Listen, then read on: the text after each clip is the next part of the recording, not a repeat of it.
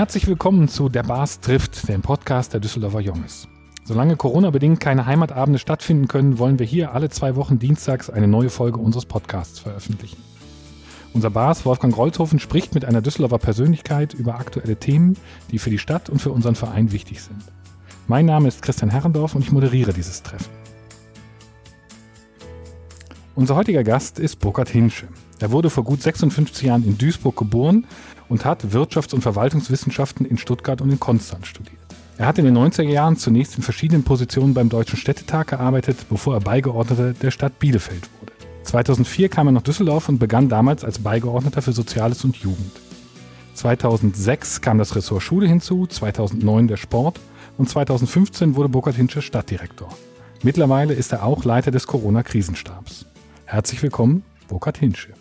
Lieber Bas, über welches dieser Themenfelder möchtest du als erstes mit unserem Gast sprechen? Ja, vielen Dank, lieber Christian, lieber Herr Stadtdirektor. Wir freuen uns natürlich sehr, dass Sie heute bei uns sind. Und meine erste Frage, wie beurteilen Sie den jetzigen Stand der Impfungen und der Tests?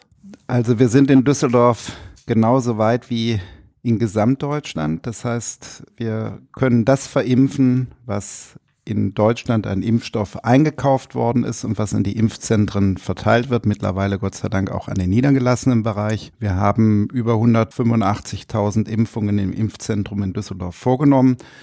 Das ist eine Menge, aber gemessen an der Leistungsfähigkeit, die dieses Impfzentrum eigentlich hat, wir haben es mal mit 2400 Impfungen am Tag in Betrieb genommen. Mittlerweile könnten wir sagen, wir können auch 10.000 Impfungen am Tag durchführen. Wir haben die Situation, dass wir, wenn ich alleine die Unternehmen der kritischen Infrastruktur sehe, mit wahrscheinlich rund 50.000 Beschäftigten, die jetzt als nächstes dran wären, hätten wir die Möglichkeit, wenn wir 10.000 Impfdosen hätten, dann könnten wir innerhalb von fünf Tagen diese kritische Infrastruktur mit der Erstimpfung ausstatten. Aber das Problem ist, dass wir nicht so viel Impfstoff haben. Das ist ja generell das Problem. Das liegt natürlich daran, dass zu dem Zeitpunkt, als der Impfstoff auf den Markt kam, es unterschiedliche Einschätzungen darüber gab, was die Wirksamkeit angeht. Aber wir sind, sage ich mal, in Düsseldorf so gut aufgestellt, dass ich in der Leistungsbilanz sagen kann, von Aachen bis Wuppertal sind wir sicherlich das Impfzentrum, was am meisten Impfungen von der Kapazität aufnimmt, bezogen auf die Dichte der Bevölkerung. Wann glauben Sie denn, wann genügend Impfstoff da sein wird? Wir haben ja, glaube ich, im Moment pro Woche 20.000. Wenn das so weitergeht, könnten wir ja in drei Monaten alle Düsseldorferinnen und Düsseldorfer geimpft haben. Das Impfzentrum Düsseldorf bekommt immer einmal in der Woche eine Meldung, was an Impfstoff kommt. Das heißt, wir können immer eine Woche vorausplanen. Wir können aber nicht einen Monat vorausplanen. Wir haben die Situation, dass auf Bundesebene jetzt angekündigt worden ist, dass ab Mai genügend Impfstoff zur Verfügung sein wird. Ich bleibe dabei, genügend Impfstoff ist für mich immer dann, wenn ich die Kapazität eines Impfzentrums voll auslasten kann. Aber ich bin überhaupt froh, wenn wir Größenordnungen erreichen, die deutlich über 20.000 liegen. Und das kann jeder dann auch selber errechnen, sich ausrechnen, wann er dran ist. Ich muss dazu sagen, man muss immer die Erst- und die Zweitimpfung sehen. Aber ich gehe davon aus, dass wir bis zur Sommerpause auf jeden Fall die Situation haben, dass sehr viele die Erst- und Zweitimpfung gehabt haben werden und auf jeden Fall jeder, der es will, auch die Erstimpfung. Wie werden wir denn mittelfristig, also in den nächsten Jahren mit Corona in der Stadt umgehen? Das setzt prophetische Gaben, Gaben voraus, die ein Leiter eines Impfzentrums und ein Stadtdirektor nicht besitzt. Wir haben jetzt schon häufiger erlebt, dass der Virus mutiert Insofern ist die Frage, mit welchem Virus haben wir es im zweiten Halbjahr zu tun. Ansonsten bin ich eigentlich insofern optimistisch, dass ich davon ausgehe, dass wir im Sommer einen Zustand erreicht haben, wo wir die Durchimpfung der Bevölkerung so weit vorangebracht haben, dass wir auch, sage ich mal, wieder zu einem Leben zurückkehren können, was wir auch vor Corona kannten, aber es wird ein anderes Leben sein. Und ich kann im Moment noch nicht versprechen, dass es ein Leben sein wird, wo man ohne die Schutzmaßnahmen auskommt, die heute ja fast eingängig geworden sind. Ich hoffe, dass wir dahin kommen werden, aber die Arten von Begrüßung, die wir früher gepflegt haben, das war für den einen der Händedruck, das war für die andere der französische Kuss. Beides, glaube ich, wird es in der Weise, sage ich mal, bis auf weiteres nicht geben können. Wenn wir aber Glück haben, könnte es sein, dass wir Mitte des Jahres wieder Outdoor-Veranstaltungen haben? Also bei Outdoor-Veranstaltungen bin ich insgesamt optimistisch. Wir wissen alle, dass das Thema der Virusübertragung im außerhäusigen Bereich nur eine untergeordnete Rolle spielt, sofern Abstände gewahrt werden. Also wenn ich sage Outdoor-Veranstaltungen ja, bedeutet das nicht, dass eine Halle, die mit 70.000 Menschen gefüllt werden könnte, dann auch mit 70.000 Menschen gefüllt wird, sondern man wird sicherlich Abstände einhalten müssen und es werden gegebenenfalls auch Veranstaltungen sein, wo weiterhin Mund-Nasenschutz getragen werden muss. Also wir werden uns auf einem höheren Schutzniveau bewegen müssen, bis wir abschließend absehen können, welche Wirkungen der Virus auf Dauer haben wird. Wenn wir jetzt äh, mal die Mutationen ausklammern, ich verstehe, was, was Sie da gesagt haben, wie wird das dann dauerhaft sein? Heißt das, wir gehen einmal im Jahr zur Corona-Impfung, das Impfzentrum bleibt in der Form dauerhaft so bestehen? Also ich glaube im Moment, dass wir dazu kommen werden, dass wir einmal im Jahr, wie bei einer Grippeschutzimpfung, uns auch gegen Corona impfen lassen müssen. Abschließende Sicherheit kann Ihnen natürlich nur derjenige bringen, der das Themenfeld umfassender erforscht hat, als äh, das bei mir der Fall ist die Frage, welche Infrastruktur braucht man, um dauerhaft Impfkapazitäten vorzuhalten, die dann es ermöglichen, die Gesamtbevölkerung zu impfen, das wird man sehen müssen. Ich bin sehr froh darüber, dass wir heute auf der einen Seite des Impfzentrums haben, aber auf der anderen Seite auch den niedergelassenen Bereich, der ja zunehmend an Bedeutung gewinnt beim Thema Impfen. Wir werden auch, glaube ich, im nächsten Monat erleben, dass die eine oder anderen Betriebsärzte dabei sein werden. Insofern wird die Kapazität insgesamt größer sein. Ich persönlich bin ein Freund des Impfzentrums in Düsseldorf, weil ich sage, das ist der Beitrag, den wir als Kommune auch leisten können. Aber wenn es gelingt, dass die niedergelassenen Ärzte genügend Impfstoff haben und es auch in eigener Regie machen können, dann wird natürlich die Bedeutung des Impfzentrums an der Stelle auch abnehmen, weil natürlich jeder vor der Haustür in der Nähe zu seinem Arzt, den er kennt, gerne auch den Impftermin wahrnehmen wird aber ist schon eine Aufgabe, eine Größenordnung von 650.000 Menschen. Ich ziehe jetzt mal diejenigen ab, die unter 15 Jahre alt sind, dann sind es immer noch über 500.000 Menschen in Düsseldorf einmal im Jahr durchzuimpfen. Das ist schon eine Aufgabe, glaube ich, die das übersteigt, was wir heute unter normalen Grippeschutzimpfungen im Auge haben. Ich würde gerne mal auf die Zuständigkeiten kommen. Ich habe es eingangs gesagt, es ist bei Ihnen mit den Jahren immer weiter was dazugekommen. Wie schafft man das ganz allgemein in Ihrem Alltag? Da auf Stand zu bleiben in so unterschiedlichen Themen. Also ich glaube, wenn ich mir jeden Tag vorstelle, Sie haben eine Stunde für Sport, eine für Soziales, eine für Jugend, ist der Tag schon rum. Wie gelingt das? Ja, erstmal muss man sehen, viele Aufgaben bedeutet natürlich auch, dass man eine Menge Freude daran hat, dass es in jedem Aufgabengebiet ständig auch Weiterentwicklungen gibt desto kleiner der Aufgabenbereich ist, desto eher ist man dann fokussiert. Ich freue mich immer darauf, dass ich eigentlich jeden Tag sagen kann, es passieren auch Dinge, mit denen ich nicht gerechnet habe. Damit meine ich jetzt ausdrücklich nicht den Coronavirus, sondern einfach die Vielfalt äh, von Lebenssachverhalten in den unterschiedlichen Bereichen, für die ich in der Stadt Düsseldorf wirken darf.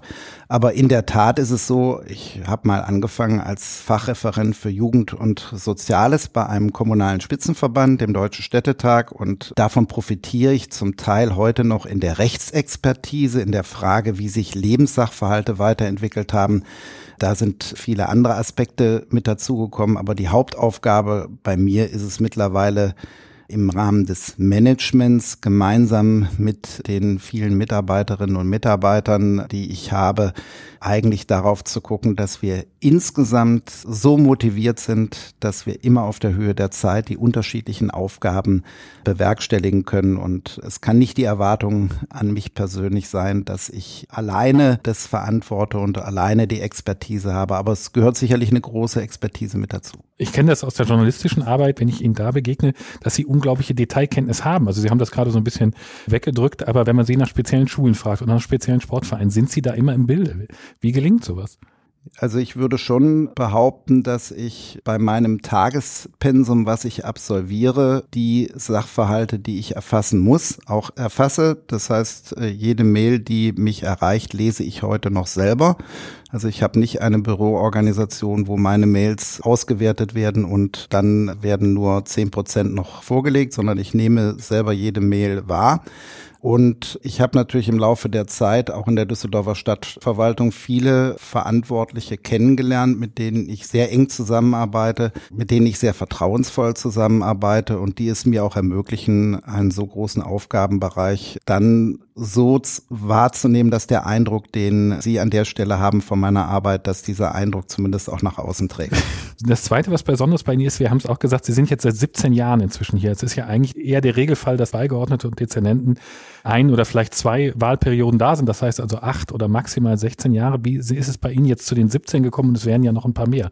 Was macht dieses besondere, diese besondere Beziehung zu Düsseldorf aus? Und besonders, wenn sich politische Mehrheiten ändern. Ja, als ich angefangen habe beim Deutschen Städtetag und dann irgendwann mal gesagt habe, ich möchte auch Wahlbeamter werden, das war dann meine erste Station in Bielefeld, da habe ich schon gerechnet, was ist, wenn ich nach acht Jahren nicht wiedergewählt werde, was machst du dann eigentlich? Mittlerweile mit der Bielefelder Zeit sind das jetzt 19 Wahljahre, da würde ich sagen, das ist heute eher die Ausnahme als die Regel, zumindest wenn ich nach Nordrhein-Westfalen gucke. Ich hatte in der Vergangenheit immer das Glück, dass ich meine Tätigkeit auch mit den verschiedenen Partnern, insbesondere auch den Oberbürgermeistern, so ausgestaltet habe, dass, glaube ich, keiner den Eindruck hatte, dass ich der verlängerte Arm meiner Partei, der SPD, wäre, sondern ich habe, glaube ich, äh, meine Arbeit immer so ausgelegt, dass ich für alle ansprechbar war, aber auch versucht habe, fachlich zu agieren. Und das hat zu einer hohen Wertschätzung geführt. Und wenn ich die verschiedenen Wahlakte sehe, dann blicke ich immerhin darauf zurück, dass ich nur ganz wenige Gegenstimmen bei Wahlen bekommen habe. Aber ich sage auch dazu, wenn man so lange im Amt ist, dann ist es natürlich auch klar, dass man jetzt nicht nur Freunde hat. Es ist auch klar, dass wenn man ein solches Amt bekleidet, dass es Personen gibt, die durchaus mal am Stuhl sägen. All das gehört mit dazu. Und ich bin eigentlich sehr dankbar meinem Umfeld, äh, dass es es mir ermöglicht hat, in Düsseldorf, sage ich mal, eine solche Position, auch so eine herausgehobene Position wie die des Stadtdirektors zu bekleiden. Und ich muss sagen, ich sehe das immer auf der einen Seite unter dem Aspekt Verantwortung, auf der anderen Seite unter dem Aspekt der Wertschätzung. Und ich habe auch bis heute den Respekt vor dem Amt nicht verloren. Es wird ja in Zeiten von Corona sehr viel kritisiert und gemeckert. Ich möchte mal was Positives sagen. Sie sind ja nun Krisenstabsleiter für Corona und haben zwei tolle Teams. Einmal aus dem Bereich Gesundheit, äh, Dr. Goebbels und aus dem Bereich Feuerwehr David von der Lied für die Arena.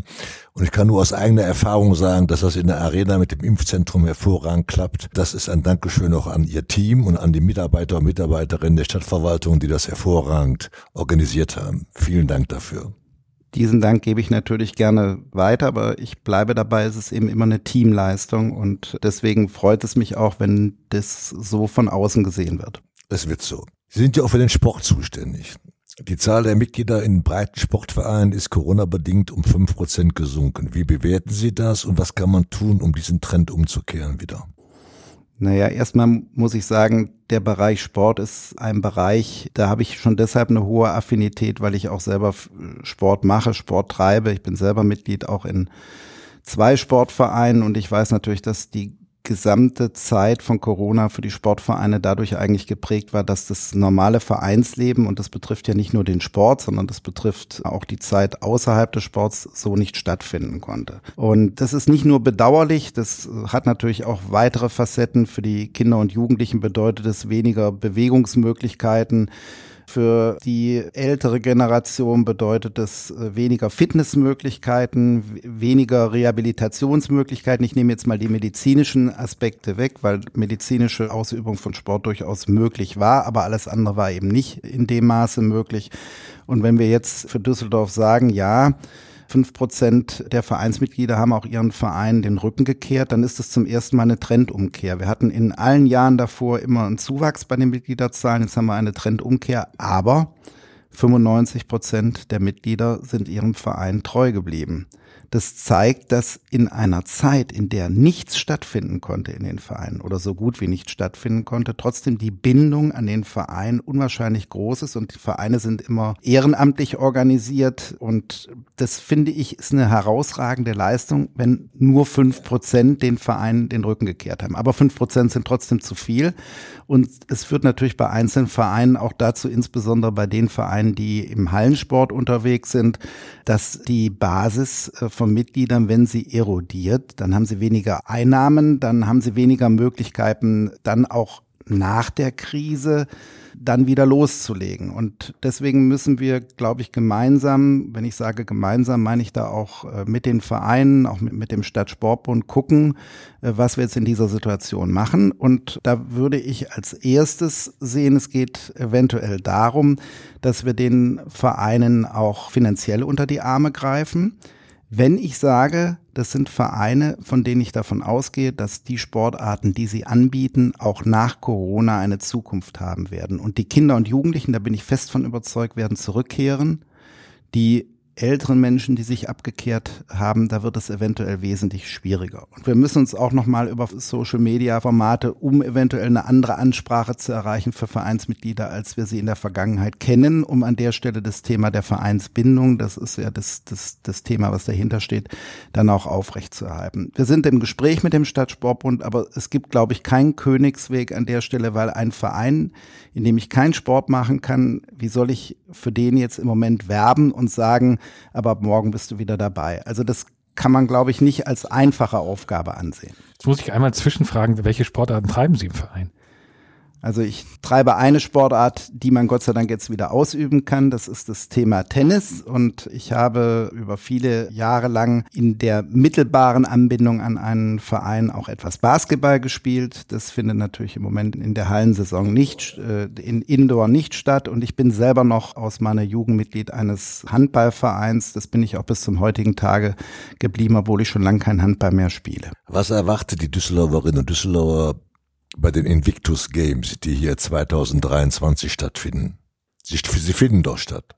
Sie finden statt, davon gehen wir definitiv aus. Ich glaube auch, dass das ein Ereignis sein wird, was uns sportpolitisch nach vorne bringt. Wir wissen, das ist ein Ereignis, was sehr stark vom englischen Raum auskommt, das heißt von der Royal Family auch mit unterstützt wird.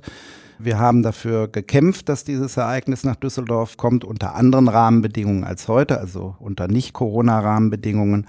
Und wir werden dieses 2023 zu einem großen Fest in Düsseldorf machen für die Sportlerinnen und Sportler, die in Ausübung ihres Dienstes zum Teil schwer geschädigt sind und trotzdem es geschafft haben, sportliche Höchstleistungen zu vollbringen. Und das ist, glaube ich, etwas, was uns gut zu Gesicht steht diesen Sportlerinnen und Sportlern hier in Düsseldorf einen Rahmen zu geben, ihren Sport unter Wettkampfbedingungen auszutragen. Die Düsseldorf bewirbt sich ja auch für die Universiade 2025. Warum bewirbt sich die Stadt dafür? Also bei der Universiade 2025, das sind die Olympischen Spiele der Studierenden. Ja. Da stand natürlich im, mit im Vordergrund, dass wir das als einen wichtigen Baustein gesehen haben auf dem Weg zu Olympia Rhein-Ruhr. Äh, diejenigen, die sich damit befasst haben, wissen ja, dass wir für 2032 jetzt zunächst mal kein Fenster haben werden. Aber die Idee, Olympische Spiele in Deutschland auszurichten, die sollte man schon deshalb nicht aufgeben, weil es natürlich nicht sein kann, dass man auf der einen Seite Bestandteil einer Bewegung ist und dann sagt, aber die großen Spiele dieser Bewegung, die müssen dann immer im Ausland stattfinden und dann im Ausland äh, häufig noch unter Bedingungen, die nicht nachhaltig sind. Wir haben hier in Nordrhein-Westfalen in der Rhein-Ruhr-Region die Möglichkeit, nachhaltige Spiele auszurichten. Insofern werbe ich auch nach wie vor dafür, dass wir die Olympischen Spiele, wenn nicht 2032 zu einem späteren Zeitpunkt nach Nordrhein-Westfalen holen. Auch dann wird Düsseldorf, und Düsseldorf war ja schon mal bei der Olympiabewerbung zu einem anderen Zeitpunkt mit dabei. Da sind wir, glaube ich, gut positioniert. Bei der Universiade, das ist jetzt, sage ich mal, die zweitgrößte Sportveranstaltung, die man haben kann. Da sind viele Sportlerinnen und Sportler mit dabei, die später auch bei Olympischen Spielen äh, mit dabei sein werden. Das ist ein riesiger Organisationsaufwand. Das Budget dafür liegt bei 160, 170 Millionen Euro. Und die Sportstadt Düsseldorf hat es nicht nur verdient, sondern hat es sich erarbeitet, dass sie international als der Ansprechpartner in Deutschland gesehen wird, die solche Veranstaltungen, solche Großveranstaltungen stemmen kann. Bis zur Fußball-Europameisterschaft 2024 ist ja noch eine ganze Weile hin. Liegt Düsseldorf im Zeitplan oder mussten Sie bereits Corona-bedingt umplanen? Also für 2024 und die Europameisterschaft liegen wir äh, sehr gut im Zeitplan. Ich darf noch mal daran erinnern, dass wir uns damals im Rahmen der Bewerbung äh, ja dadurch ausgezeichnet haben, dass wir die Besten im Westen waren. Das heißt, mit allen Mitbewerberstädten aus der Region äh, waren wir an Nummer eins und wir waren deutschlandweit nach München und Berlin an Nummer drei. Und auch da haben wir uns, sage ich mal, sportpolitisch gut positioniert und haben insbesondere auch überzeugt mit den Sicherheitskonzepten, die wir haben. Das hatte natürlich auch was damit zu tun, dass wir hier kurz vor der Bewerbung die Tour de France in Düsseldorf hatten. Und wenn ich sage, die, die Tour de France in Düsseldorf, heißt es immer die Tour de France von Düsseldorf bis zur Grenze nach Aachen. Das war ja keine Veranstaltung, die wir nur hier in Düsseldorf organisiert haben, sondern wir haben sie letztendlich für Deutschland mitorganisiert und bei aller Kritik, die es dazu auch im Stadtrat gab, äh, glaube ich, dass alle, die nicht nur sportpolitisch interessiert sind, sondern die versucht haben, neutral auf die Veranstaltung zu gucken, äh, dass sie gesehen haben, dass wir hier für Düsseldorf etwas Großartiges auf die Beine gestellt haben und die Bilder dieser Veranstaltung sind ja auch um die Welt gegangen. Ich würde gerne über das Thema Schule nochmal mit Ihnen sprechen. Wenn Sie jetzt auf die vergangenen zwölf Monate zurückblicken, was hat gut geklappt und was würden Sie heute anders machen? Also unabhängig von der Frage, was der Beitrag des Einzelnen zum Thema Schule war, würde ich doch nochmal voranstellen, dass natürlich die letzten zwölf Monate für jeden, der im Bildungssystem gearbeitet hat, eine Zeit waren, die deshalb schwierig war, weil man all das, was man in der Vergangenheit gesagt hatte, konnte ja so nicht stattfinden. Wir haben immer gesagt, wir müssen Bildung stark positionieren. Wir müssen über Bildung auflösen, die Abhängigkeit von sozialem Status und Bildungserfolg. So, wir machen das darüber, dass, dass wir in den Bildungsprozessen sehr agil sind, dass wir Schulsozialarbeit an Schulen stärken, also überall präsent sind und dann findet Präsenzunterricht plötzlich nicht mehr statt. Das ist natürlich für alle, die im Bildungssystem arbeiten, würde ich mal sagen, die Horrorvorstellung schlechthin. Unter den Rahmenbedingungen, die wir hatten in Düsseldorf, finde ich, haben wir zunächst mal sehr wichtige Entscheidungen getroffen. Wir haben sehr schnell etwas nachgeholt, was äh, nach wie vor deutschlandweit defizitär ist. Wir haben digitale Endgeräte beschafft in einem Umfang, wie das kein anderer Schulträger gemacht hat. Wir haben eine digitale Lernplattform eingeführt, die jede Schule nutzen konnte. Wir haben also die Voraussetzungen der Schulen schnell verbessert, um mit digitalen Medien auch Lernen auf Distanz zu ermöglichen. Aber man muss natürlich dazu sagen, das Thema erfordert auch längere Methodenkenntnis. Das Thema erfordert an den Schulen, dass nicht nur WLAN-Ausstattung funktioniert. WLAN hatten wir Gott sei Dank schon vor der Corona-Krise in Düsseldorf sehr, den Ausbau sehr stark betrieben. Aber wir haben natürlich nicht jeden Schulstandort mit Glasfaserkabel versorgt. Das bedeutet, jedes System ist nachher so schnell oder so langsam wie der eine Punkt, der die Schule abschließend versorgt. Und wenn ich da eine Schnecke habe, dann habe ich natürlich in der Schule auch die Probleme. Aber sind wir ehrlich, wir kennen äh, auch unsere Arbeitsplätze und haben uns da jetzt eingestellt darauf, dass wir vieles in Teams oder in anderen Formaten als Videokonferenz durchführen. Wie häufig stürzen uns die Systeme ab? Wir erleben das, jeder erlebt es am Arbeitsplatz. Und insofern sage ich bei den Bildungsbeteiligten, also wenn ich dann die Briefe immer bekomme, das ist jetzt wieder abgestürzt, dann sage ich, das geht mir am Arbeitsplatz. Deswegen ist es, macht das nicht schön, aber es geht mir am Arbeitsplatz auch drei oder viermal am Tag so, dass, dass einfach zu viele im Netz sind und dass es das nicht trägt. Und das zeigt ja, dass, also Corona hat ja eins gezeigt, glaube ich, der, beim, beim Thema Digitalisierung, das betrifft jetzt nicht nur den Bildungsbereich, da hat Deutschland Nachholbedarf. Und wir haben eins auch geleistet in dieser Zeit. Wir haben viel nachgeholt, aber wir haben den Rückschritt, den wir gegenüber anderen haben, noch nicht, nicht aufgeholt. Ja. Hm. Sie haben gerade den sozialen Aspekt schon angesprochen. Ich glaube, was, was auch ein Punkt ist, ist, dass die Kinder, die mit, mit Endgeräten ausgestattet sind, zum Teil eben daheim dann auch nicht die Leitungen haben, die, die da funktionieren. Was, was sind so die nächsten Schritte, die man machen muss, um diese, diese Abstände, die da entstanden sind, diese neuen sozialen Klüfte äh, zu überwinden?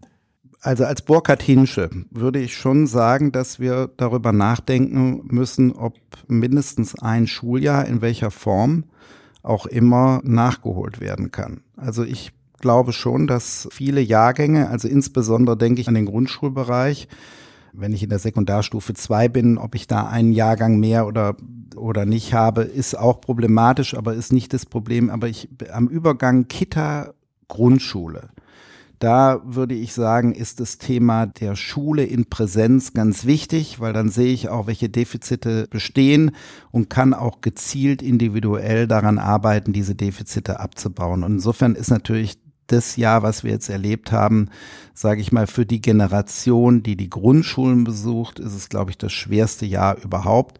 Und da muss man drüber nachdenken, wie man das in der Nach-Corona-Zeit so im Bildungssystem bewerkstelligt, dass man dieses Jahr in irgendeiner Art und Weise auch nachholen. Hieße mit, mit zusätzlichen Stunden oder in den Ferien dann noch, noch was machen?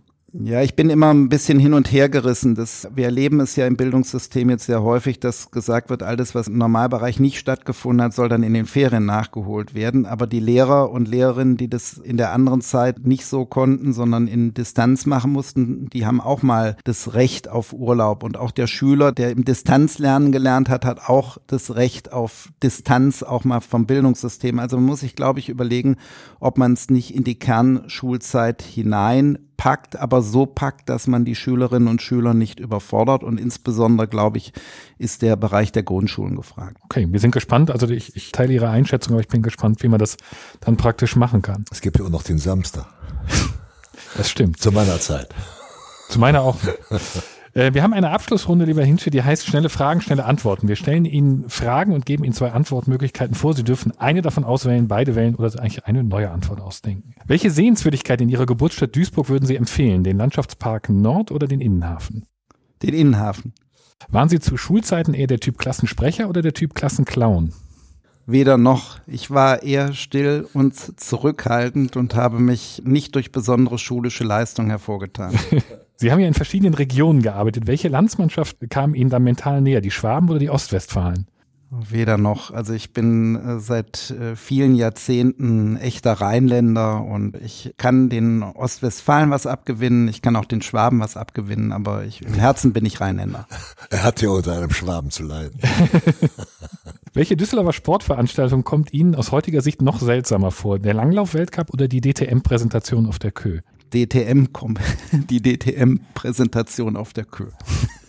Ähm, wenn Sie den Oberbürgermeister in der Verwaltung vertreten, wie machen Sie das? Machen Sie das eher so wie er oder machen Sie das eher so, wie Sie es auch sonst machen? Also die Vertretungsregelungen halten sich eigentlich in Grenzen. Ich habe das immer so wahrgenommen, dass Oberbürgermeister zwar einen Vertreter haben, aber in der Regel immer präsent sind, auch wenn sie mal nicht vor Ort sind. Aber wenn ich im Einzelfall mal eine Verwaltungskonferenz leiten darf, dann habe ich, glaube ich, meinen eigenen Stil und das ist auch gut so. Ja, damit sind wir schon wieder am Ende unserer heutigen Folge angekommen. Ich darf mich ganz herzlich bei unserem Gast, Stadtdirektor Burkhard Hinsche, bedanken, unser Moderator Christian Herrendorf, unser Mann für die Technik Thorsten Runte vom Podcast Studio NRW, dann bei dem Sänger Mario Velvo, der das Jungeslied neu vertont hat, sowie bei den Ideengebern Rudolf Schulte und Vizebass Sebastian Juli. Sie können, liebe Hörerinnen und Hörer, alle Folgen unseres Postcards und mehr Infos zu unserem Verein finden auf der Website www.düsseldorferjunges.de und auf unserer Facebook-Seite und jetzt wie an jedem Dienstagabend Mats ab, das Jungeslied.